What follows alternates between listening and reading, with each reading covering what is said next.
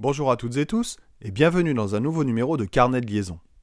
On entend de plus en plus parler de la RGPD, c'est-à-dire la réglementation pour la protection des données numériques, que ce soit à l'école ou dans notre vie connectée de tous les jours. Nous savons tous que certaines de nos données numériques peuvent être récupérées par certains sites, certains réseaux, certaines plateformes pour être vendues à des sociétés dans le but, par exemple, de nous proposer des produits de consommation qui pourraient correspondre à nos besoins.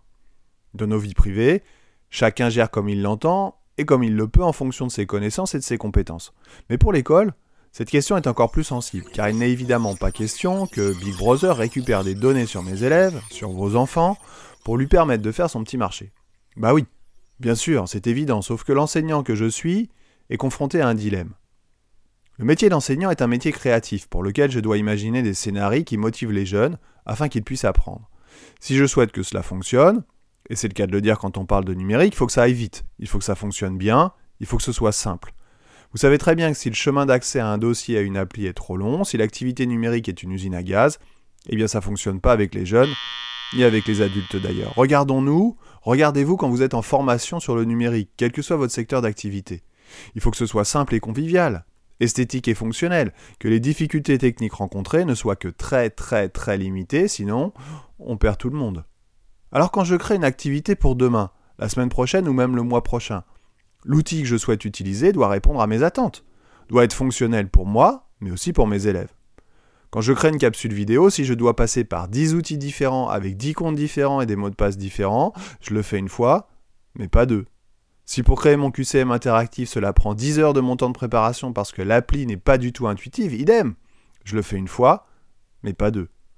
L'institution nous demande de pratiquer avec le numérique, mais il faut bien dire les choses, les outils proposés par cette même institution ne sont pas toujours très opérationnels ni très intuitifs. De plus, la mise en place de ces outils est souvent en réaction plutôt qu'en action, et le temps de réaction est parfois, comment dire, assez long. Alors quand on a commencé comme moi à travailler avec le numérique il y a quelques années déjà, en me débrouillant avec des outils non institutionnels mais qui fonctionnent, à un moment où tout le monde se fichait de la RGPD, il est quand même très difficile de revenir en arrière. Et il est vrai également qu'il m'arrive et qu'il m'est arrivé de payer de ma poche des abonnements à des comptes payants pour accéder à des plateformes parce que je préfère payer et que ça aille vite et que ça fonctionne. C'est moche, n'est-ce pas? Mais attention, il n'est pas question de faire n'importe quoi non plus et de diffuser n'importe où les identités des élèves. C'est vivement déconseillé de mettre en ligne leur copie avec nom et prénom, déconseillé de mettre leur identité complète sur une plateforme collaborative et déconseillé de diffuser une vidéo sur laquelle on voit leur visage, ce qui est d'ailleurs soumis à autorisation. Ah, le numérique, quel vaste chantier Terriblement prometteur, sans limite finie, si addictif, mais qui peut être si anxiogène et si chronophage. Je reste néanmoins persuadé que c'est l'une des clés de l'école de demain et que l'on ne peut plus faire comme si cela n'existait pas. Varier ses pratiques, en saupoudrant d'une pincée de numérique, peut agrémenter avec beaucoup de saveur le menu proposé. Ce numéro 13 vient clore, temporairement peut-être, ce premier chapitre sur la place du numérique dans mes, dans nos pratiques pédagogiques.